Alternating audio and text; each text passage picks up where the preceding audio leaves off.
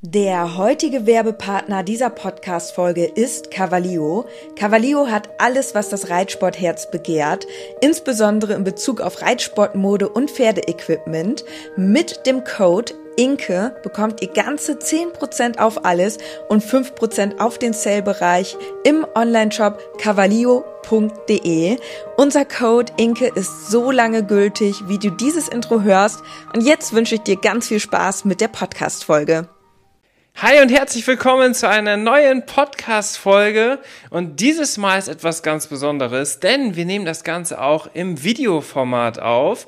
Unseren Podcast könnt ihr jetzt auch auf unserem YouTube-Kanal Team in Leobo schauen und auch bei Spotify kann man Podcast in Videoformat hochladen.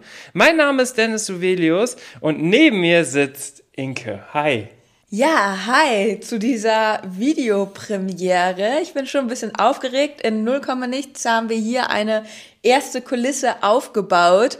Und ich muss sagen, es sieht schon irgendwie ganz cool aus. Wir wollen ähm, grundsätzlich hier noch so ein paar Sachen aufhängen. Das soll quasi so eine Art Sattelkammer darstellen. Und wir sitzen hier in so alten ähm, ja, englischen Sesseln. Das sieht auf jeden Fall, ähm, irgendwie finde ich, hat das so diesen englischen Stil, was ich sehr cool finde. Wie hat sich unsere Aufnahmesituation verändert? Jetzt ist es so, dass wir sonst eigentlich immer hier ganz locker entspannt mit Jogginghose saßen und die Folge aufgenommen haben. Jetzt ist es noch gemütlicher, denn wir sitzen hier im Reitoutfit, womit wir ja sowieso den ganzen Tag rumlaufen. Genau, da können wir jetzt gleich direkt zum Stall durchstarten, wenn wir mit der Aufnahme fertig sind. Und diese Woche haben wir euch verschiedene Themen mitgebracht, denn hier im Podcast reden wir nicht nur über unser eigenes Pferdereiterleben, sondern auch über die Themen, die aktuell so im Reitsport und in der Reitsport-Bubble und auch in der Influencer-Szene im Reitsport so passiert. Und ähm, da haben wir heute ein paar spannende Themen mitgebracht. Unter anderem wollen wir über das neue Video von Jonas M. sprechen, über das Creator-Event und wie viel eigentlich ein Pferdeinfluencer verdient. Da können wir ja selber auch ein bisschen von unseren Erfahrungen sprechen. Und ich würde sagen, mit diesen Themen starten wir jetzt durch. Ganz interessant, Inke. Schauen wir zwischendurch mal in die Kamera oder schauen wir uns an? Ich glaube, manchmal, wenn wir Podcast-Folgen aufnehmen, die ja nicht im Videoformat sind, dann ist es teilweise so, dass wir einfach so an die leere Wand schauen. Mhm. Das ist natürlich jetzt anders. Ich denke mal, wir gucken immer mal in die Kamera und wieder hierher. Das Gute, was man jetzt natürlich zusätzlich machen kann, das ist für all diejenigen, die jetzt zum Beispiel die Podcast-Folge nicht im Videoformat schauen, kann man natürlich auch immer mal wieder oder hat man die Möglichkeit, Einblendungen mit reinzunehmen. Das können wir natürlich auch mal machen, wenn man doch noch mal was zeigen möchte oder was visuell darstellen. Aber Inka hat jetzt schon die drei Themen für diese Woche einmal angeschnitten. Und ich würde sagen, wir starten mit eines der Themen. Womit wollen wir starten, Inke? Ja, also ganz äh, präsent war natürlich in unserer Reitsportbubble aktuell das Video von Jonas Ems, wo ja auch viele Re Reaktionen entstanden sind, gerade auch auf TikTok, wo ja viele Reiter sich gemeldet haben, sich gegen das Video positioniert haben von Jonas Ems. Was hat er denn eigentlich gemacht? Also Vielleicht sollten wir erst einmal sagen, wer ist Jonas Ems überhaupt? Genau. Soll ja, ich ihn einmal beschreiben? Ja, beschreib ihn gerne mal. Also Jonas Ems ist ein großer deutscher YouTuber, der ist bekannt geworden durch viele verschiedene Comedy-Sachen und auch, ich glaube, durch eine Fernsehsendung, Fernsehsendung, krass Klassenfahrt oder so. Ich glaube, damit ist er richtig groß geworden und macht so viele, sag ich mal, enter viel Entertainment-Content. Hat damit sich auch auf YouTube ein Millionenpublikum aufgebaut. Also ich glaube, er hat irgendwie 2,7 Millionen Follower oder so. Es gibt einen Zeitpunkt, seitdem ich ihn verfolge. Das ist da, wo er sich jetzt umgestellt hat und umstrukturiert hat. Das heißt, er hat seinen Content von diesem Entertainment-Faktor umgestellt zu Tierschutzthemen, was natürlich richtig cool ist und seitdem verfolge ich ihn auch und schaue mir auch all die Videos an, die er so raushaut und da sind echt richtig spannende Videos immer dabei. Wir gucken teilweise auch die, die Videos zusammen und dann war uns aber schon bewusst, dass irgendwann mit Sicherheit ein Video kommen wird, rund um das Thema Reitsport. Und das ist jetzt in dieser Woche passiert. Ja, und grundsätzlich muss ich sagen, mag ich auch Jonas Ems. Wir haben die Videos immer gerne geschaut. Aber als ich den Titel schon gesehen habe, ähm, ja, lief es mir persönlich eiskalt den Rücken runter, denn der Titel ist direkt schon so, ist es in Ordnung, überhaupt Pferde zu reiten? Ist das vertretbar? Und in seinem Video nimmt er eine sehr starke Position ein, indem er wirklich sagt, Reiten ist Tierquälerei. Und das ist natürlich eine sehr ja, drastische und auch pauschale Aussage. Und zum anderen ist es so, dass das Video ja eine sehr einseitige Position und Argumentation des Reitsports einnimmt und natürlich, wie es oft der Fall ist, wenn so Berichterstattung über den Reitsport, ja, auch im Fernsehen, Quarks und Co., da gibt's ja verschiedene Dokumentationen, wo wirklich nur die negativen Seiten beleuchtet werden und das Ganze in ein sehr, sehr schlechtes Licht rücken. Und ähm, da wurden dann unter anderem in dem Video von Jonas Ems zum Beispiel das Beispiel von Olympia gezeigt mit dem Fünfkampf, der ja an und für sich gar nichts mit unserem Reitsport, also wirklich den ja, FN Verband und so zu tun hat, sondern der Fünfkampf ist ja eigentlich was ganz anderes. Ein eigener Sportverband. Genau, ein eigener Sportverband, wo Reiten auch nur eine Disziplin ist auf fremden Pferden und ja, an und für sich hat man jetzt auch ja nach diesen Szenen beschlossen, dass das dann abgeschafft wird. Aber das hat ja per se erstmal gar nichts mit unserem Reitsport zu tun. Klar, und das muss ich auch ganz ehrlich sagen, gibt es immer schwarze Schafe das gibt's überall. Es gibt Menschen, die Fehler machen, gerade in ja Beziehungen beziehungsweise auch wenn Emotionen im Spiel sind, ähm, kann man sicherlich den Reitsport nicht davon freisprechen, dass dort ähm, durchaus auch ja, Kritik geübt werden kann. Und ich sehe das ebenfalls sehr, sehr kritisch. Auch einige ähm, Trainingsmethoden und Hilfsmittel wisst ihr auch, diejenigen von euch, die mich auf Insta verfolgen, ähm, wie ich mittlerweile auch über gewisse Dinge denke, zum Beispiel Stichpunkt Sperrriemen, was jetzt zum Beispiel in dem Video von Jonas Ems gar nicht genannt wurde, aber ich denke, man kann auf jeden Fall Kritik üben, aber es ist so, dass der Reitsport natürlich auch eine ganz andere Seite hat die Seite, die wir auch persönlich ähm, lieben und leben und anstreben. Und zwar die, dass man wirklich ein harmonisches Miteinander mit dem Pferd lebt und dass man sein Pferd über alles liebt und dass man eben nicht, da gab es so einen drastischen Satz, ähm, ja, dass, dass quasi Reiten an sich oder Dressur eine reine Machtdemonstration ist. Und das war für mich natürlich auch wie so ein Schlag ins Gesicht, denn das ist ja genau das, worum es nicht gehen soll in der Dressur, sondern es geht um die Harmonie, um das Zusammenspiel zwischen Pferd und Reiter. Und ich finde, da merkt man auch, dass ja Jonas Ems da vielleicht gar bis, also bis jetzt noch gar nicht so wirklich einen Bezugspunkt ähm, vielleicht zu Pferden gehabt hat, ähm, weil wenn er das gehabt hätte, dann wüsste er, bin ich mir ziemlich sicher, dass es wirklich ein Miteinander geben kann und dass es da wirklich eine Beziehung gibt ähm, zwischen Pferd und Mensch, die entstehen kann, die wirklich eine Freundschaft ist oder sogar würde ich sagen eine Liebe.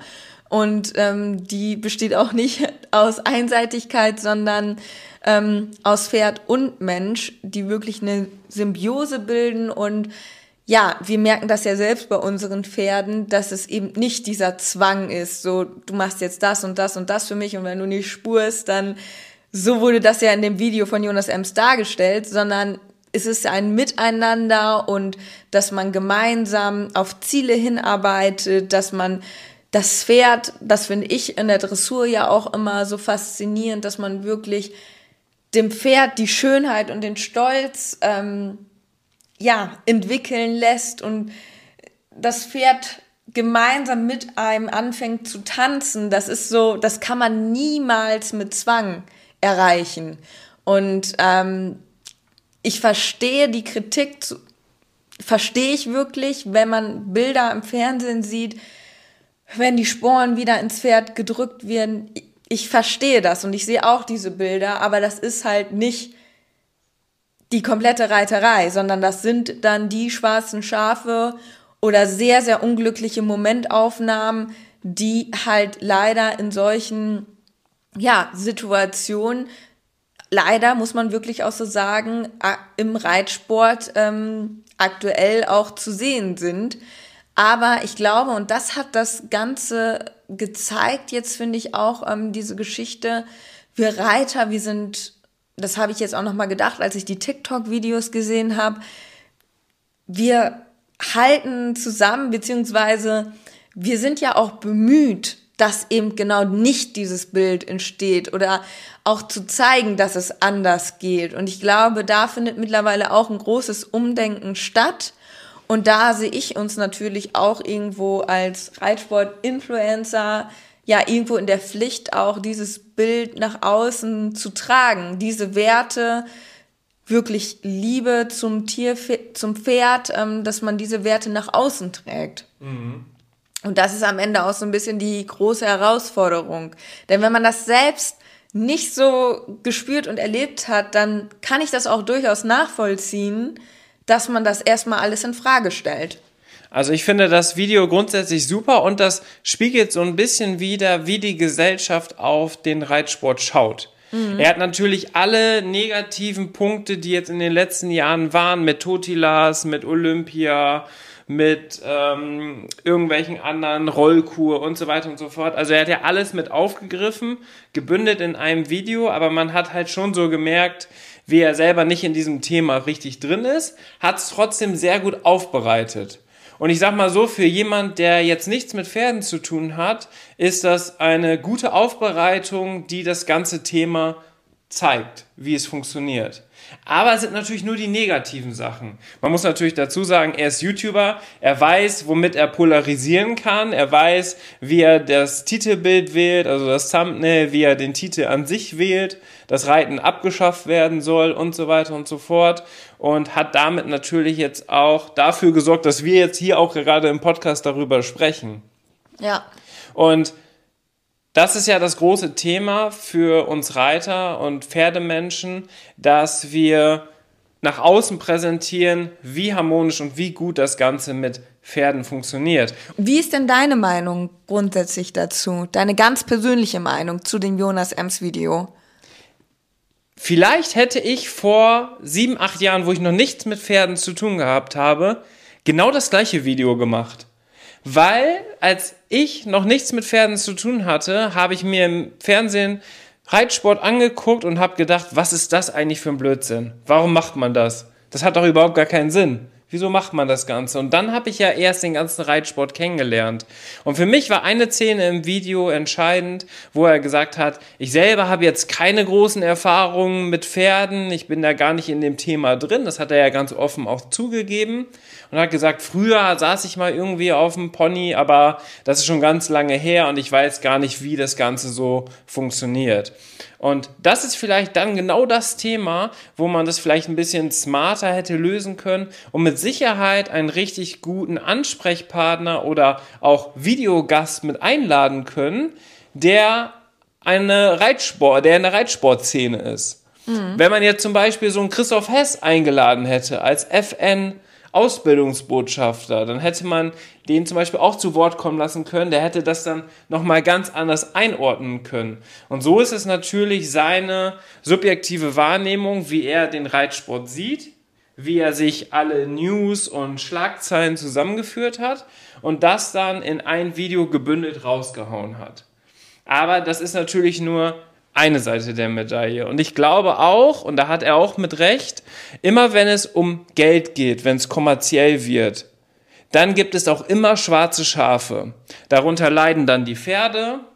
Im Hundebereich mit dem illegalen Welpenhändler, dann sind es die Hunde, die darunter leiden. Wenn es um Fashion und so weiter geht, was in Bangladesch genäht wird, dann sind es die Arbeiter, die schlecht behandelt werden. Das heißt, immer wenn es in irgendeiner Art und Weise kommerziell ist, immer wenn es eine Branche ist, gibt es auch leider diese schwarzen Schafe. Aber für uns als Influencer und auch der gesamte Verband, die FN ist ja dahingehend bemüht, genau zu zeigen, dass es nicht so sein darf. Und das soll ja dann auch oder muss dann natürlich auch mit dem Tierschutzgesetz alles übereinstimmen. Und deswegen wird ja diese Arbeit gemacht. Aber diese ganzen Punkte, wie viel hinter den Kulissen auch daran gearbeitet wird, das kommt natürlich in diesem Video jetzt nicht rüber. Und das ist vielleicht so ein bisschen die Schwachstelle an diesem Video, was trotzdem für den Mainstream gut aufgearbeitet ist, was aber den Pferdemenschen einfach auch zeigt, wie ja, die Gesellschaft auf die Pferdemenschen schaut und was man vielleicht noch verbessern sollte und wie das Ganze auch kommunikativ nach außen dargestellt werden muss, damit das noch harmonischer wirkt. Ja, beziehungsweise ich finde, genau das, was du sagst, es wirft so diesen Blick auf, den zum Teil halt die Gesellschaft auf den Reitsport hat. Und ähm, ich finde, da müssen wir Reiter uns auch noch mehr Gedanken machen, wie man sich da in Zukunft besser positionieren kann. Strengere Regeln sehe ich ganz klar so. Ne? Also ich muss auch durchaus sagen, dass ich Kritik durchaus sehr berechtigt finde und dass ich finde, dass es auch stärkere Regeln geben müsste zu bestimmten Methoden zum Beispiel. Genau, aber daran arbeitet ja die ganze Organisation und das ganze Pferdemenschen-Dasein, was es gibt. Und da können wir vielleicht auch den perfekten Übergang jetzt schaffen zum nächsten Thema in dieser Podcast-Folge, dem FN Creator Event. Denn da geht es ja auch darum, genau diese Richtlinien, Leitlinien und Werte, die man präsentieren soll und auch muss und auch wie man mit seinem Pferd umgeht, wie man das nach außen kommuniziert, damit dann so ein Jonas Ems Video am Ende gar nicht erst entsteht. Aber dann braucht man wirklich strengere Regeln, um halt wirklich den Leuten, die sowas auch bewusst machen, wie die schwarzen Schafe, die vielleicht auch wirklich nur den Profit sehen im Reitsport, um solchen Leuten wirklich in Anführungszeichen das Handwerk zu legen, ne? Und es gibt ja schon viele Regeln und die sind ja in Deutschland ist ja das Tierschutzgesetz auch mit eines der strengsten überhaupt, was natürlich sehr gut ist. Andererseits haben ja auch viele von den Beispielen, die er jetzt auch im Video gebracht hat, Regeln gebrochen. Weißt du? Das mhm. heißt, die Regeln gibt es ja schon, nur die Menschen halten sich nicht daran. Und da ist es natürlich auch wichtig, dass jeder einzelne von uns als Reiter und Reiterin ein wachsames Auge hat, auch zum Beispiel im eigenen Stall, wenn da irgendwelche Situationen sind, die mit den Richtlinien, mit den Regeln, mit den Gesetzen nicht übereinstimmen, dass man dann auch laut wird und was dazu sagt.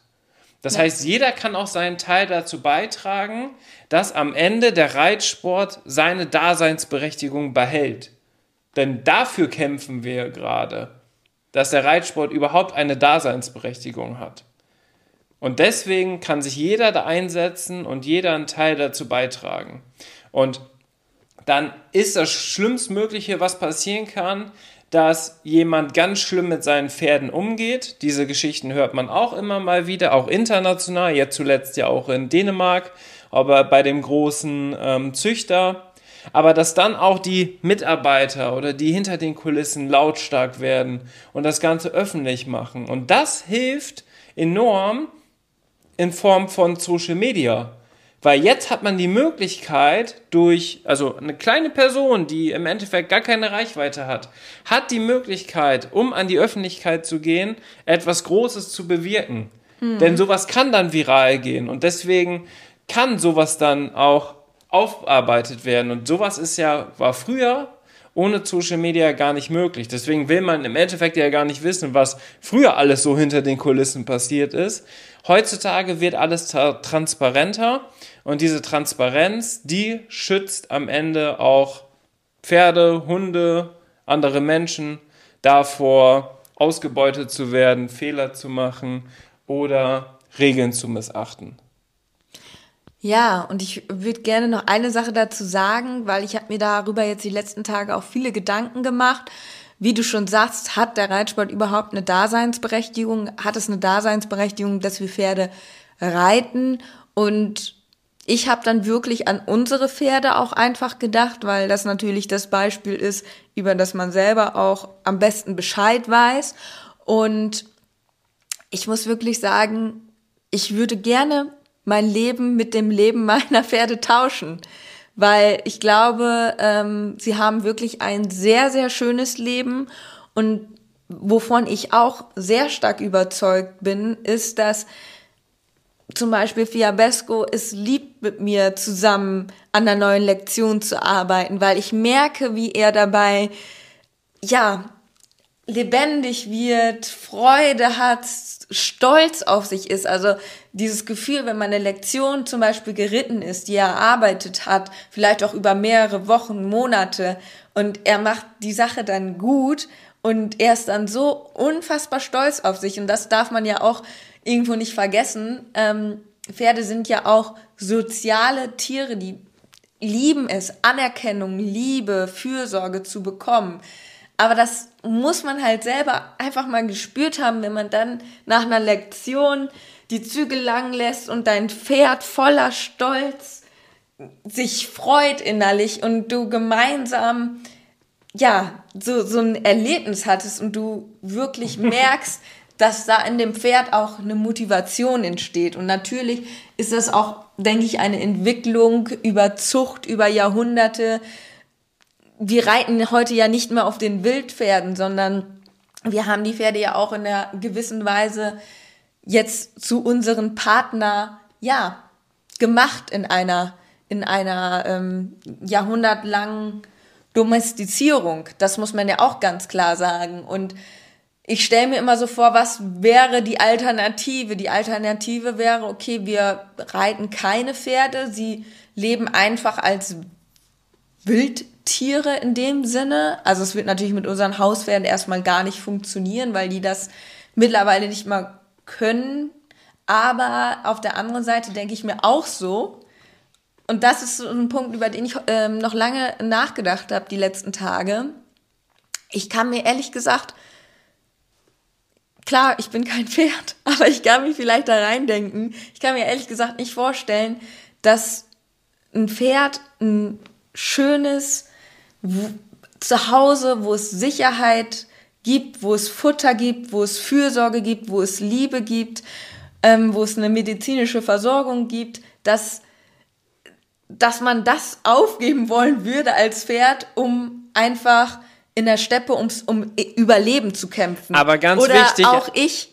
Ich habe dann auch so ein bisschen an uns Menschen gedacht, so ich würde auch lieber jetzt hier in, im Haus leben und nicht mehr wie ein, ja, auf dem Baum sitzen und äh, vielleicht, wenn es gut läuft, mal eine Banane essen und ums Überleben kämpfen. Aber jetzt pass auf, dass du das sauber einordnest, weil jetzt sagst du was, was zum Beispiel auch die Zoos als Argumentationsgrundlage nutzen, um Wildtiere einzusperren.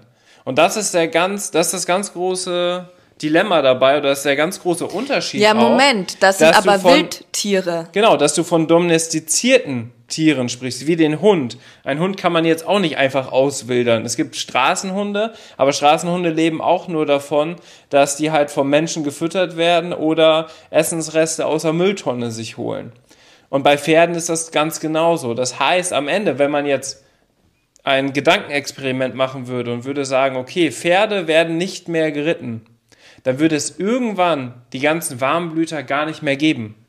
Ja, es würde immer weniger werden, weil, weil, es würde keine weitere Zucht geben und irgendwann würde dann das letzte Pferd in Deutschland vor allem, weil in Deutschland gibt es ja auch sehr wenig äh, Fläche für, für wildlebende Pferde, es gibt ja die Dülmener Wildpferde, aber am Ende sind die auch in, einer, in einem begrenzten Areal zusammen. Ähm, aber dann ist das halt irgendwann vorbei.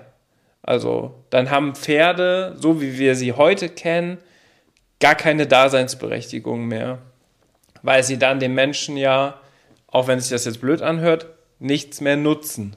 Ja, das ist halt so genau diese ethische Frage auf der anderen Seite, ja, es ist, es ist eine schwierige Frage, aber ich bin wirklich davon überzeugt, dass unsere Pferde, die wir jetzt bei uns zum Beispiel im Stall stehen haben, dass die das dieses auch sportlich geritten werden und so, dass sie das lieben, genauso wie wir auch gerne Sport machen. Wenn du Deswegen das ist das so, kann man das so schwer greifen. So klar, man hat immer so eine romantische Vorstellung, ja, dann galoppieren die Pferde durch die Steppe, aber das ist ja auch ein Kampf ums Überleben und das sind ja in dem Sinne auch nicht, das sind ja auch dann noch Wildtiere, das sind ja dann noch Wildpferde, die entsprechend auch vielleicht von ihrem Temperament und so her überhaupt keine Motivation hätten, sportlich geritten zu werden.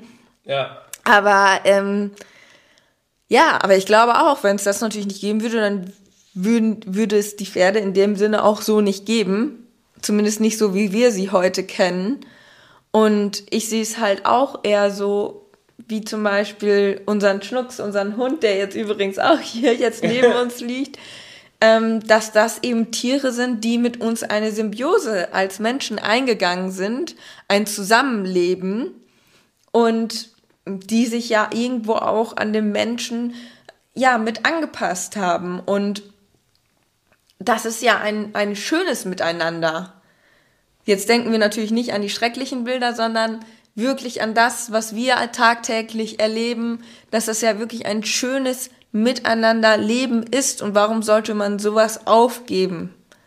Ja. Ne? Und klar kann man darüber reden, ist ein Pferd dazu konzipiert, geritten zu werden. Ähm, da kann man in erster Linie sagen, ja, ein Pferderücken ist nicht dafür gedacht, um darauf zu sitzen aber man kann ein Pferd so trainieren, dass es die entsprechende Rückenmuskulatur hat, dass es davon keinen Schaden nimmt. Und ähm, das ist ja genau der Punkt, wo wir Reiter auch super bemüht sind, dass wir halt eben ähm, in den Bereichen mehr aufklären, dass wir den respektvollen Umgang lernen, dass wir wirklich uns mit der Physiologie der Pferde auseinandersetzen und wirklich schauen, was kann man Gutes daraus schöpfen. Ne? Ganz genau. So, also langes bist, Thema, aber es ist auch emotional. Du bist sehr leidenschaftlich dabei. Aber das ist ja auch genau das. Aber ich glaube, all das, was du jetzt erzählt hast, jeder Pferdemensch, der dieses Video schaut, sagt, ja, genau so ist es. Jeder Mensch, der nichts mit Pferden zu tun hat, sagt, ha, die rechtfertigt sich dafür, dass sie ihre Pferde reiten darf. Ja. Das ist einfach so. Also, und solche Leute kann man nur überzeugen, wenn die den Pferdesport kennenlernen. Und da hat man die Möglichkeit oder haben wir die Möglichkeit, das über Social Media Menschen zu zeigen, wie man auch anders mit den Pferden umgehen kann. Weil der Mainstream berichtet auch nur entweder darüber, dass die deutsche Mannschaft mal wieder eine Goldmedaille gewonnen hat oder über schlechte Zehen. Weil die lassen sich einfach natürlich besser klicken. Das ist einfach so. Und jetzt würde ich sagen, Inke, ist das Thema abgehakt und wir gehen ins nächste Thema. Das ist auch der perfekte Übergang, denn aktuell in dieser Woche ist das FN Creator Event. Dort sind verschiedene Influencer aus ganz Deutschland nach Warendorf angereist, um dort zwei Tage zu verbringen, mit Christoph Hess Trainingseinheiten zu machen und viele Einblicke rund um die Arbeit ja, der FN einfach mal zu sehen. Und ja, da ist einiges los und dort wurde auch, habe ich gesehen, unter einem FN-Beitrag sehr intensiv und emotional kommentiert. Und vielleicht wollen wir da ja einmal kurz drauf eingehen. Was hat das eigentlich auf sich und was ist unsere Einschätzung? Weil wir waren ja letztes Jahr bei der Premiere, wo das das erste Mal stattgefunden hat, ja auch dabei.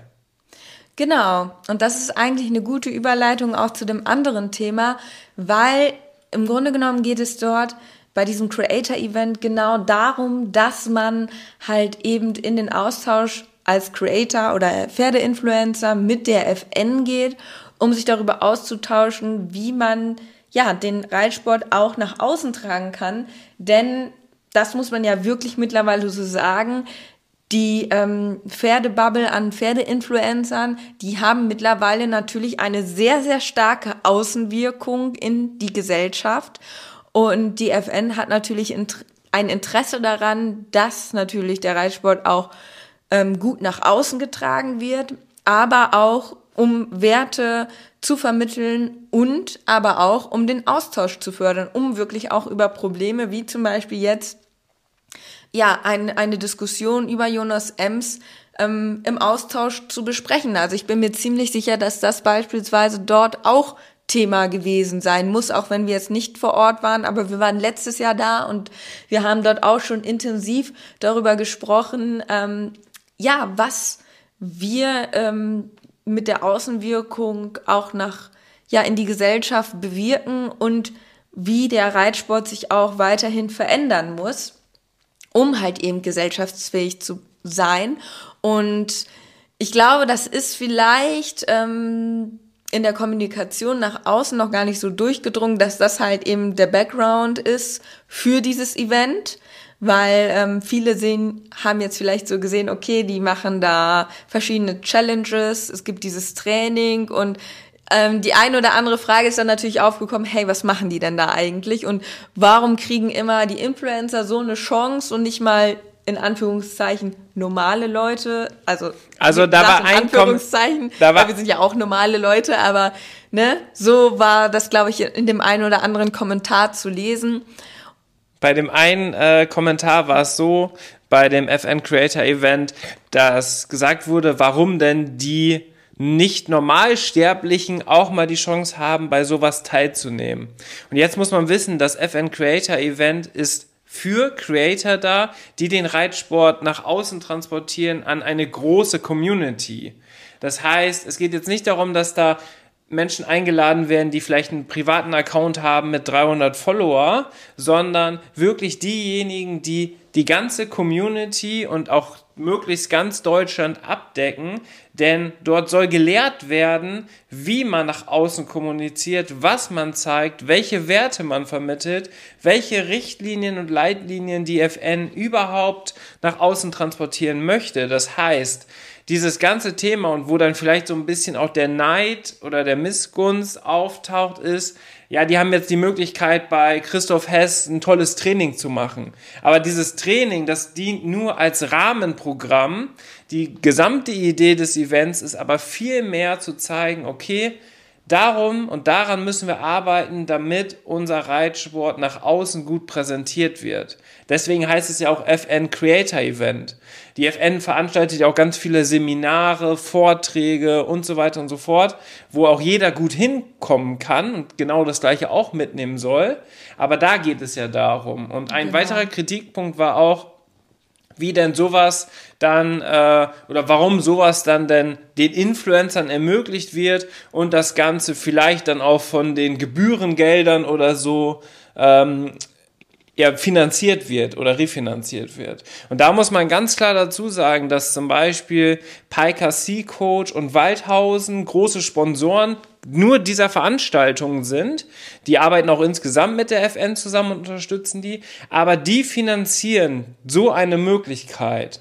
Das heißt, da sind auch Mitarbeiter und Mitarbeiterinnen von der FN dabei, das ganze Jahr das zu planen, die Gelder reinzubringen, um das Ganze zu refinanzieren um einen wertvollen Beitrag für den Reitsport auszutragen. Und dann sind natürlich solche Kommentare sehr, sag ich mal, aus meiner jetzt persönlichen Meinung, sehr unangebracht, weil wenn man sich ein bisschen mit dem Event auseinandersetzt und selber ein bisschen recherchiert, weiß man, dass so ein Kommentar wie zum Beispiel, warum dürfen keine Normalsterblichen da mitmachen oder warum wird sowas mit unseren Geldern finanziert, einfach nicht wahr ist und einfach nicht stimmt und dem Ganzen dann letztendlich leider auch nicht gerecht wird.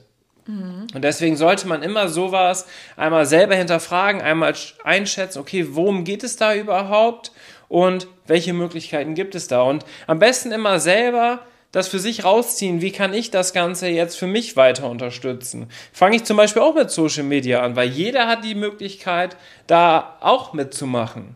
Ne? Das genau, heißt, also jeder also insbesondere, wenn man das Gefühl hat, man möchte auch gerne vielleicht gewisse Sachen nach außen tragen, wenn man zum Beispiel besonders toll mit den Pferden zusammenarbeitet. Ähm, Oder eine starke Message vertritt. Genau. Und so weiter. Aber oft sind das dann tatsächlich äh, Profile, die sind auf privat gestellt. Das bedeutet, es kann gar keiner sich anschauen, was du überhaupt machst. Und dann ist es natürlich schwierig. Also, wie soll das funktionieren? Du kannst ja auch gar keine Reichweite aufbauen, indem dein Konto auf privat gestellt Ja. ist, weil niemand sieht ja, also wenn man aufs Profil schaut, sieht man, der hat zehn Beiträge und den folgen 200 Leute und er folgt 300 Leuten, aber man sieht überhaupt nicht, was diese Person Ja. macht. Aber diese Person äh, beschwert sich dann, warum Influencer da eingeladen werden. Ja, und ich denke, da sind wir auch grundsätzlich bei einem Problem, dass ja, wir Reitsport-Influencer oder Influencer insgesamt, ich mag das Wort eigentlich auch nicht, weil es halt schon sehr negativ behaftet Aber ist. es beschreibt es gut. Ja, wir müssen uns natürlich immer wieder rechtfertigen, beziehungsweise ist es für die Leute, glaube ich, auch immer schwer nachzuvollziehen, was wir überhaupt machen, wie wir Geld verdienen und ähm, ja, man hat immer so ein bisschen das Gefühl, dass einem oft vieles dann gar nicht gegönnt wird. Ja. Und auf der anderen Seite ist es dann immer so, ja, Influencer kann ja gefühlt jeder werden, aber mach es doch so, weißt du? Du musst es halt erstmal machen. So, ich denke mir immer, wenn mir jemand erzählt, ja, das wäre ja alles so easy und was habt ihr denn da für ein easy life, so nach dem Motto, ähm, ja, da machst du doch nach. Aber da ist halt genau der Punkt, dass es halt eben viele nicht machen. Erstens, weil es natürlich auch ähm, eine gewisse Überwindung braucht, um in der Öffentlichkeit zu stehen. Und zum anderen, und ich glaube, das ist der viel größere Punkt, man braucht extrem viel Durchhaltevermögen, extrem viel Disziplin, weil der Content, den man erstellt, der geht nicht immer einfach von der Hand, sondern da muss man sich durchaus immer mal ja, wirklich auch intensivere Gedanken machen. Und ich bin auch ganz ehrlich, ich habe auch schon viele Situationen gehabt, wo ich so gedacht habe, boah, jetzt habe ich gerade vielleicht nicht so viel zu erzählen. Was mache ich denn jetzt? Was, ne, was für Content kann ich überhaupt erstellen? Und das setzt einen natürlich unter Druck, weil du musst jeden Tag abliefern, du musst dich jeden Tag vor die Kamera stellen. Und es gibt einfach mal Tage, wo man vielleicht auch emotional das gar nicht kann, weil irgendwas passiert ist oder einem irgendwas anderes im Leben beschäftigt. So, es gibt natürlich auch ein paar andere Sachen noch, ähm, die ein Leben beeinflussen. Und ja, das ist schon unterm Strich ähm, nicht immer unbedingt Zuckerschlecken. Wobei ich natürlich auf der anderen Seite sagen muss, dass, da haben wir auch schon in der letzten Podcast-Folge drüber gesprochen, dass Die ich ohne schon, Video war. genau, dass ich schon ähm, das unglaublich schätze, und ich persönlich das jetzt auch gar nicht so sehr als ja so eine Arbeit ansehe wie 9 to 5, sondern es ist eher eine Lebenseinstellung und ähm, ja, für mich schon auch ein absolutes Privileg und ein absoluter Traum, dass ich das überhaupt so leben darf. Und da bin ich auch unfassbar dankbar für so. Also das darf man an der Stelle auch nicht unterschätzen, dass man jetzt irgendwie so denkt, oh, ich arbeite so hart und deswegen habe ich das auch alles verdient. Ich sehe das schon als großes Privileg, dass man das alles überhaupt so machen darf, dass man irgendwo auch ja ein Interesse weckt in, in, in der Gesellschaft beziehungsweise in der Öffentlichkeit. Das ist ja auch nicht selbstverständlich. Kann ja auch sein, dass sich einfach keiner für dich interessiert, egal was du machst. Ähm, deswegen bin ich da schon unfassbar dankbar, dass ich überhaupt diese Möglichkeit habe.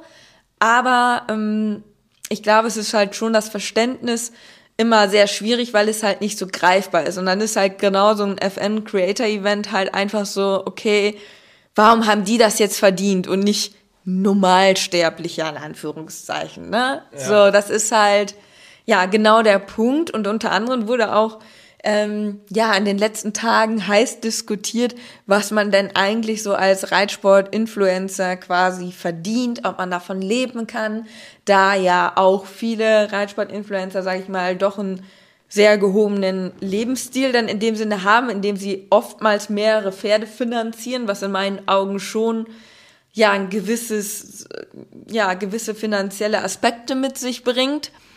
Du hast jetzt den perfekten Übergang zu unserem dritten Thema gemacht. Genau, was ähm, verdient eigentlich so ein Pferdeinfluencer? Und wir können jetzt natürlich aus eigener Erfahrung sprechen. Ich muss sagen, in der Branche selber tauscht man sich sehr, sehr wenig darüber aus. Also eigentlich sagt keiner dem anderen seine Preise. Das ist eigentlich, also ich weiß von keinem bislang die Preise, muss ich ganz ehrlich sagen. Ich weiß das ein bisschen aufgrund meiner Arbeit bei eHorses. Ähm, da haben wir ja auch teilweise mit Influencern zusammengearbeitet, aber das sind natürlich auch alles datenschutzrechtliche Sachen, die man nicht weitergeben kann und auch nicht darf. Ähm, deswegen weiß ich das ungefähr schon. Aber ich kann auf jeden Fall die Einschätzung machen, dass der Reitsport immer boah, bestimmt drei, vier Jahre hinter allen anderen Influencer-Bereichen liegt und dementsprechend auch die Marketingbudgets, die von Unternehmen aufgerufen werden und die letztendlich auch Reitsport-Influencer verdienen, höchstens bei gleicher Reichweite, Beispiel jetzt Inkes 120.000 Follower auf Instagram oder du hast 120.000 Follower auf Instagram im Fitnessbereich, Lifestyle-Bereich, Traveling, alles mögliche, was es so gibt dann ist meistens das Budget für so eine Werbekampagne ein Drittel, vielleicht sogar nur ein Viertel oder ein Fünftel von dem, was so ein Mainstream-Influencer da verdienen genau. kann. Also in der Reitsportbranche, das darf man auch nicht unterschätzen. Ja, wir hängen auch so ein bisschen hinterher, aber ich glaube, dass ähm, ja viele Reitmarken vielleicht auch gar nicht das Budget haben, um solche Zahlen abzurufen, wie jetzt zum Beispiel so ja aus dem klassischen Mainstream-Bereich, ja. wo ja auch viele ähm, Marken in letzter Zeit entstanden sind, die halt eben sich genau darauf ausgerichtet haben, die dann auch natürlich ihr Marketing komplett nur auf äh, Social Media ähm, ausgerichtet haben. Das wird, denke ich, jetzt auch die nächsten Jahre mehr. Zum Beispiel Maya Dolores ist ja ein ganz klassisches Beispiel ähm, dafür, du hast übrigens gerade auch Maya Dolores an. Das ist keine Schleichwerbung an dieser Stelle. Das verstehen jetzt alle, die den Podcast als Video sehen. Schnuppi, hey, du meldest dich auch mal. Komm mal her, dann sehen die dich auch. Das macht er immer. Okay, erzähl weiter. Das ist, das ist kein Trick, den ich ihm beigebracht habe. Der ist einfach so.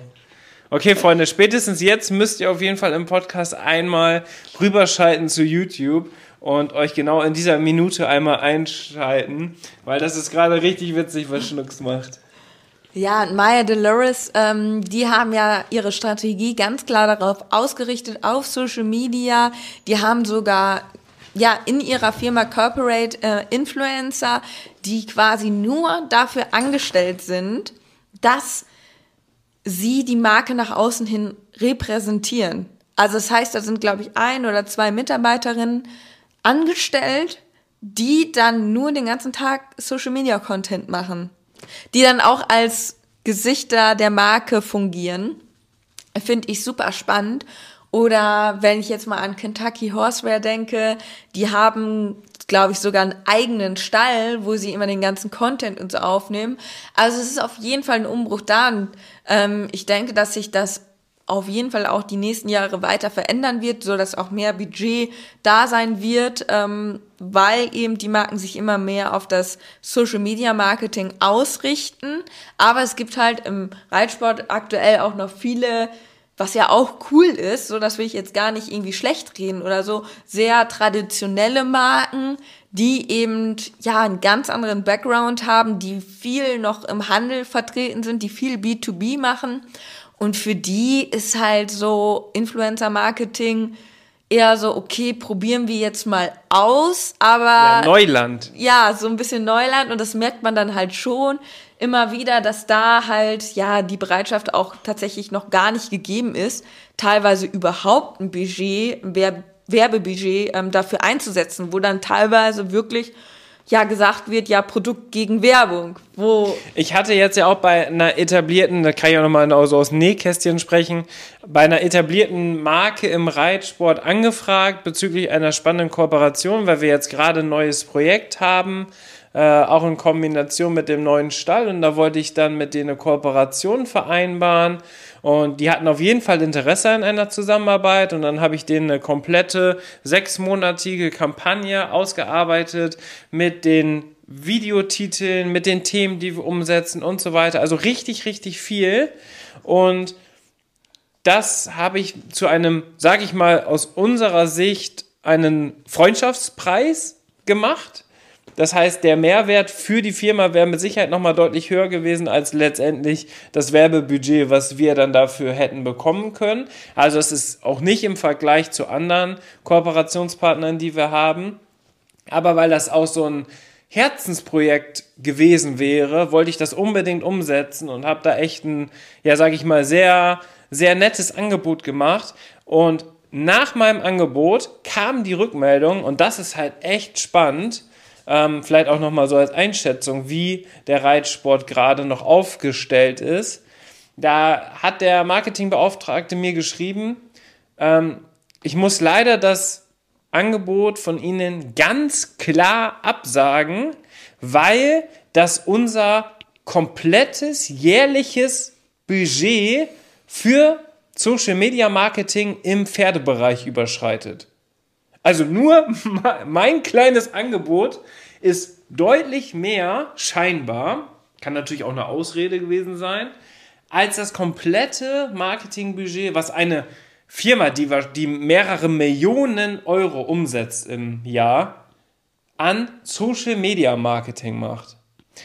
Und ähm, das wird, glaube ich, spannend, weil die in der Zukunft dann mit Sicherheit sich überlegen, okay, da müssen wir vielleicht doch mal ein bisschen mehr machen. Aber das reprä repräsentiert eigentlich perfekt, wie gerade noch die aktuelle ähm, ja, Reitsportszene in diesem Bereich aufgestellt ist. Andersherum gibt es solche Vorreiter wie Maya Dolores, die ihr komplettes Marketingbudget hauptsächlich da reinstecken und das in Perfektion ausarbeiten. Und ich glaube, das ist jetzt eines der erfolgreichsten Firmen in Schweden, sind weltweit bekannt mittlerweile, also schon echt, echt verrückt, wie, wie schnell die das Ganze aufgebaut haben in kürzester Zeit. Und das heißt, das, das, zeigt natürlich auch. Das zeigt halt das Potenzial, dass das halt ein unfassbares Potenzial auch hat. Ja. Und wir haben unter anderem jetzt mittlerweile auch Insights, was das denn eigentlich bewirkt, wenn wir mal so eine Rabattaktion oder so bewerben, wie das letztendlich dann, welcher Umsatz damit generiert wird. Und da. An dieser Stelle Werbung. Wir machen doch, können wir am besten doch jetzt eine Werbung machen, Enke. Ja, und zwar. Wir haben ja auch einen Podcast-Partner, Fundis Reitsport. Damit spart ihr 10% aufs gesamte Sortiment und 5% im Sale-Bereich. Alles unter dem Video und unter dem Podcast in den Shownotes verlinkt. Schaut da gerne mal vorbei. Was gibt es alles bei Fundis, Inke? Eigentlich alles. Also gefühlt jede Marke. Auch finde ich persönlich eine sehr, sehr schöne Auswahl, auch ein bisschen mehr auf den Reitsport an sich noch ausgerichtet. Also gerade wenn ihr vielleicht auch mehr im Turniersport unterwegs seid, dann werdet ihr auf jeden Fall fündig, was auch so die Fashion-Sachen angeht. Und aber auch alle anderen nützlichen Sachen über Stallbedarf, über Gamaschen, Glocken, Decken und was man sonst so fürs Pferd braucht. Halterung vielleicht für unsere Wand hier im Hintergrund. Genau. Also da findet ihr wirklich alles und ja, mit unserem Code könnt ihr da auch noch einiges sparen. Code in Leobo und jetzt geht's weiter mit dem Podcast.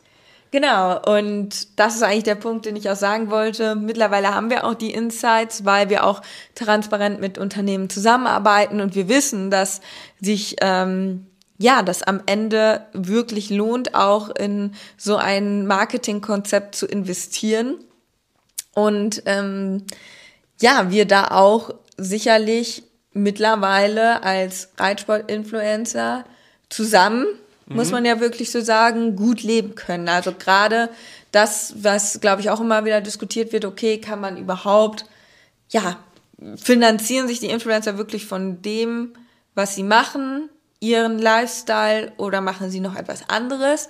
Oder wie hängt das zusammen? Hat man vorher irgendwie schon Vermögen gehabt oder ne, das wird ja immer wieder diskutiert, muss man ja ganz klar so sagen. Ich glaube, gerade so im Reitsport, wenn dann irgendwie wieder ein neues Pferd gekauft wird oder so, dann sind die Leute natürlich auch schnell am Spekulieren. Und wir können natürlich jetzt nur von uns sprechen, aber bei uns ist es halt so, dass wir mittlerweile durch Social Media halt unsere Pferde und unseren Lifestyle finanzieren können. Und dass ähm, ja, wir auch positiv jetzt in die Zukunft blicken und das auch weiter ausbauen wollen, auf jeden Fall.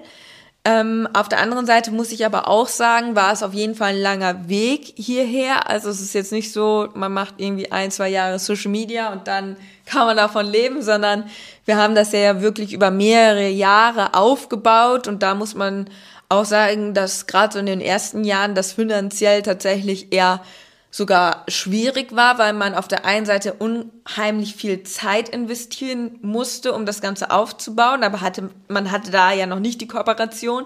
Gleichzeitig konnte man in der Zeit natürlich auch keine anderen Sachen machen, beziehungsweise arbeiten. Ich habe dann natürlich immer, wir haben studiert, wir beide. Ähm, ich habe immer schon selbstständig auch als äh, Designerin, Grafikdesignerin gearbeitet dadurch, ähm, dass ich da auch flexible Arbeitszeiten hatte, dann als Selbstständige, war das super nützlich, dass wir halt ähm, das Ganze dann, sage ich mal, Stück für Stück aufbauen könnten, konnten. Aber das muss man auch ganz ehrlich sagen, so man musste da echt erstmal in Vorleistung gehen und letztendlich hat man halt kein, keine Garantie, dass es dann am Ende auch funktioniert. Vor allem wussten wir halt ja auch, gar nicht, dass sich das jemals so entwickeln wird, dass man da wirklich von leben kann. So, wir haben eigentlich, sind so ein bisschen unserem Herzen gefolgt. Ähm, das ist ja ursprünglich auch aus einer ganz anderen Intention mal gestartet mit meinem Social Media Account. Und das ist dann so Stück für Stück gewachsen, dass man dann auf einmal so gemerkt hat, okay, cool, jetzt ist hier eine Kampagne, dann kann ich äh, diese Woche auch, weiß ich nicht, ein paar Stunden mehr in die Pferde investieren und in Content-Erstellung, weil ähm, sich das in einer gewissen Weise angefangen hat zu refinanzieren. Aber bis zu dem Punkt, dass wir jetzt wirklich davon leben können, das war jetzt auch echt ein langer Weg, das muss man auch sagen. Vielleicht auch, weil die Zeit sich geändert hat. Vielleicht geht's heute auch schneller, I don't know. Aber ähm, es ist auf jeden Fall möglich und wenn man das clever anstellt, dann ähm, kann man durchaus da auch, ähm, ja, vielleicht sogar einiges mehr an Geld verdienen, als man dann auch noch zum Leben benötigt, ne? Und wann ist eine Reitsport- oder Pferdeinfluencer-Kampagne erfolgreich? Wir nehmen jetzt zum Beispiel mal das Beispiel Reitsport-Influencer XY hat eine Kooperationsanfrage und sagt, ich will für die neue Kollektion, die da ist, möchte ich gerne 1000 Euro haben als Budget. Ja. Plus 300 Euro Warenwert. So, das heißt, die Firma, die gibt dem Influencer sozusagen 1300 Euro. Diese 300 Euro sind natürlich der UVP, also nicht die Herstellungskosten beziehungsweise der EK, der Einkaufspreis. Aber letztendlich sagen wir mal, das sind dann 1150 Euro. Wenn jetzt der Influencer die Kollektion bewirbt, dann hat das zwei Effekte. Der erste Effekt ist der Branding-Effekt die Marke XY wird dadurch bekannter. Die kriegt verschiedene Reichweiten, die wird transparent, die wird einfach gezeigt. Das ist ein Effekt. Dieser Effekt, dieser Branding-Effekt ist aber nicht messbar. Was aber messbar ist, sind die Verkäufe zum Beispiel im Online-Shop. Das heißt, der Influencer kriegt zu diesen 1000 Euro und den 150 Euro EK, 300 UVP-Wert bekommt er noch einen Rabattcode. XY10. Damit gibt es 10% im Online-Shop.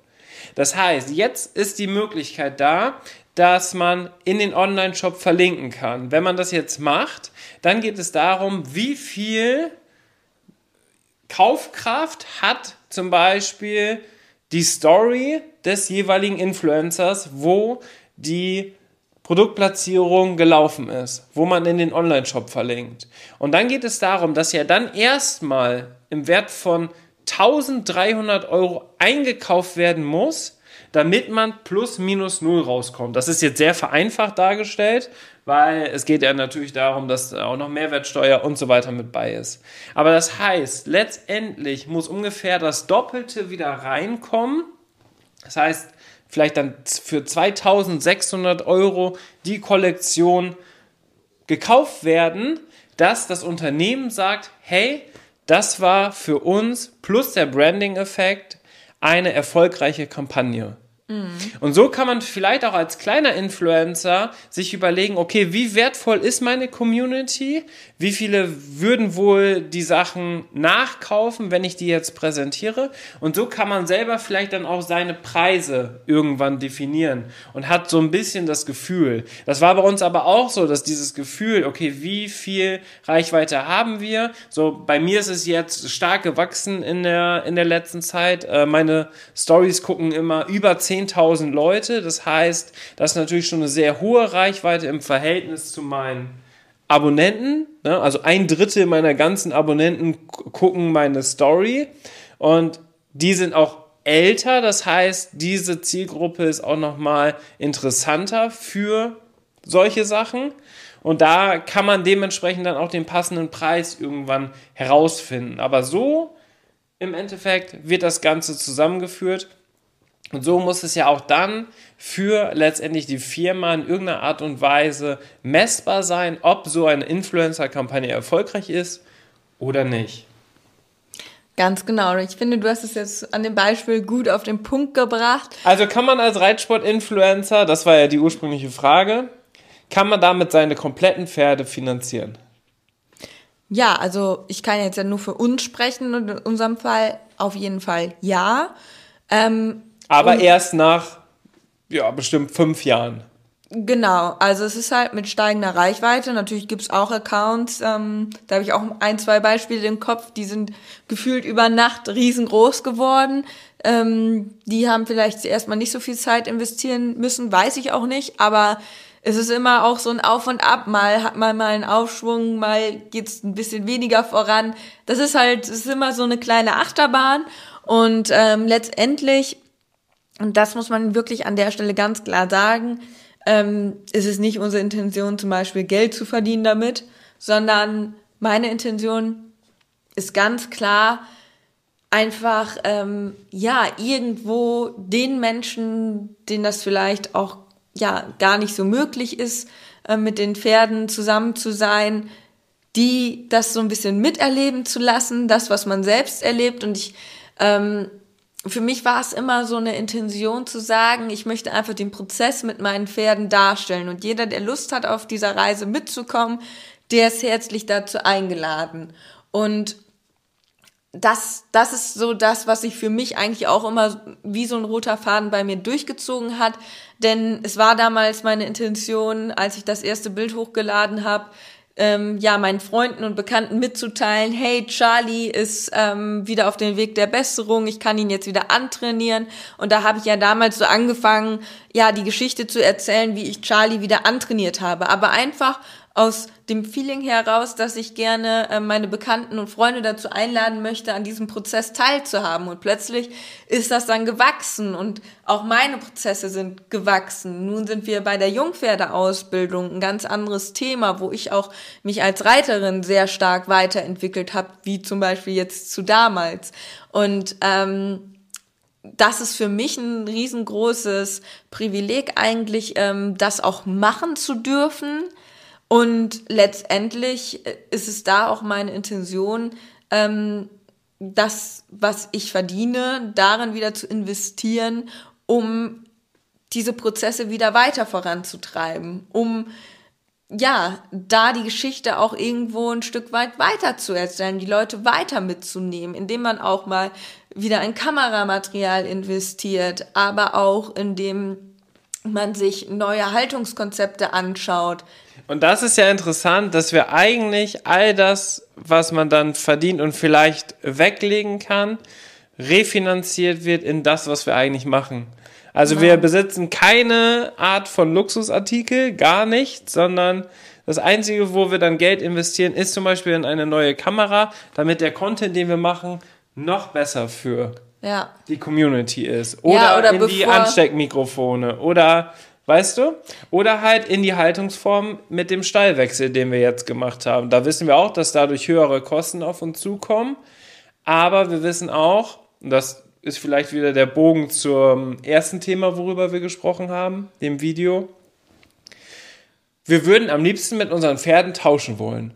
Und ich glaube, wenn du da an dieser Stelle bist und sagst, oh, das Leben von meinem Pferd, das ist so cool, ich würde gerne mit denen tauschen wollen, dann bist du mit Sicherheit auch auf dem richtigen Weg. Das könnte ein Indikator dafür sein, äh, ob man das ja. selbst überprüfen kann. Findest du es cool, dein Leben so oder nicht?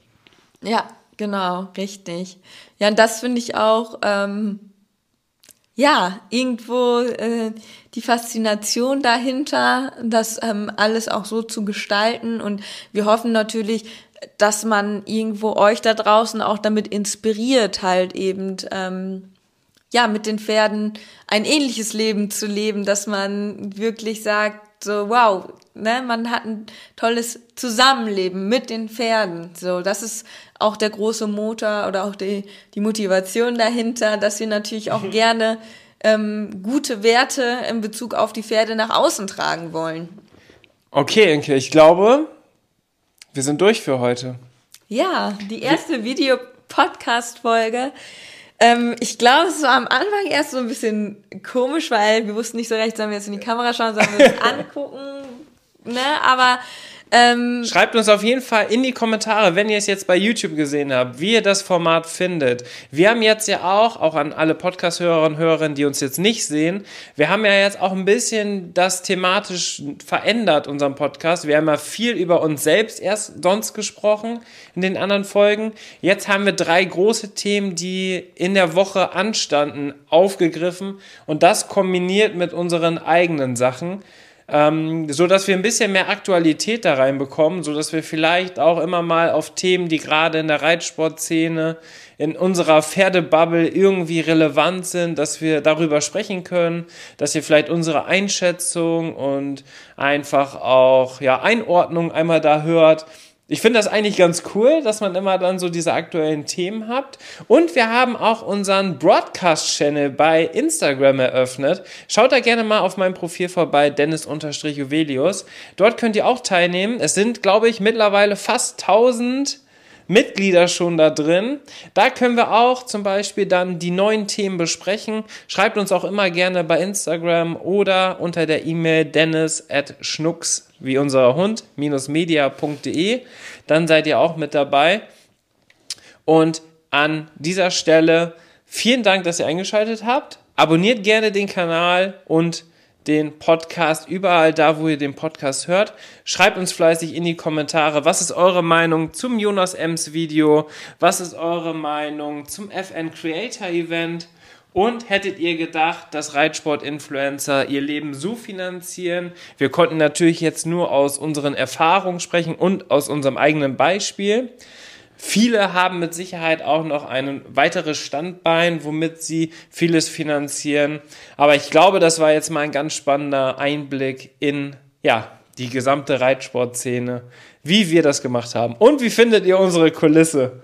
Die wird natürlich noch weiter ausgebaut, aber. Das ist eine interaktive Kulisse. Dort wird jetzt immer was Neues entstehen. Habt ihr vielleicht auch Ideen, dann schreibt das auch mal gerne. Genau. Und vielleicht seht ihr ja schon die eine oder andere Veränderung dann in dem nächsten Videopodcast. Und dieser Sattel hier, das ist mein allererster Dressursattel. Mit denen bin ich mit Bube durchgestartet und habe mein Basispass und mein kleines Reitabzeichen gemacht. Das ist er. Ja. Damit fing alles an. Also der ist genauso oldschool wie unsere Location hier, deswegen haben wir den hier einfach mit aufgestellt. Sehr schön. Schaut gerne auch auf Insta vorbei, at Liobo und dennis.uvelius. Unterstrich Uvelius. Aber warum nennst du dich auch immer um? Das nervt ich so. Ich habe mich noch nie umgenannt. Da, da hast du dich schon tausendmal umgenannt. Okay, jetzt wird's wild. Wir sind raus. Bis zum nächsten Video. Abonnieren nicht vergessen. Ciao. Ciao. Am Ende der Podcast-Folge habe ich noch einen Tipp für euch. Unser Partner rund um das Thema Fütterung ist der Online-Shop masterhorse.de. Ab Kraftfutter, Mesh oder Nahrungsergänzer, unsere Pferde sind durch Masterhorse optimal versorgt und werden im Muskelaufbau unterstützt. Vom Bodybuilder Fiabesco bis hin zum jüngsten Teammitglied Santi. Aber auch unser Hund Schnucks, der hier im Podcast ab und zu mal zu Wort kommt, freut sich täglich über sein Hundefutter von Masterdog. Ich weiß, im Moment steigen die Kosten im Tierhalterbereich enorm. Daher freuen wir uns, dass wir euch gemeinsam mit Masterhorse und unserem Code 06inke etwas unterstützen können. Denn ob Pferde oder Hundefutter, mit unserem Code sparst du ganze 10 Euro auf deine Bestellung. Der Mindestbestellwert ist 50 Euro und der Code 06inke ist so lange gültig, wie du dieses Outro hörst. Wir hören uns in der nächsten Podcast-Folge wieder. Bis dahin, ciao.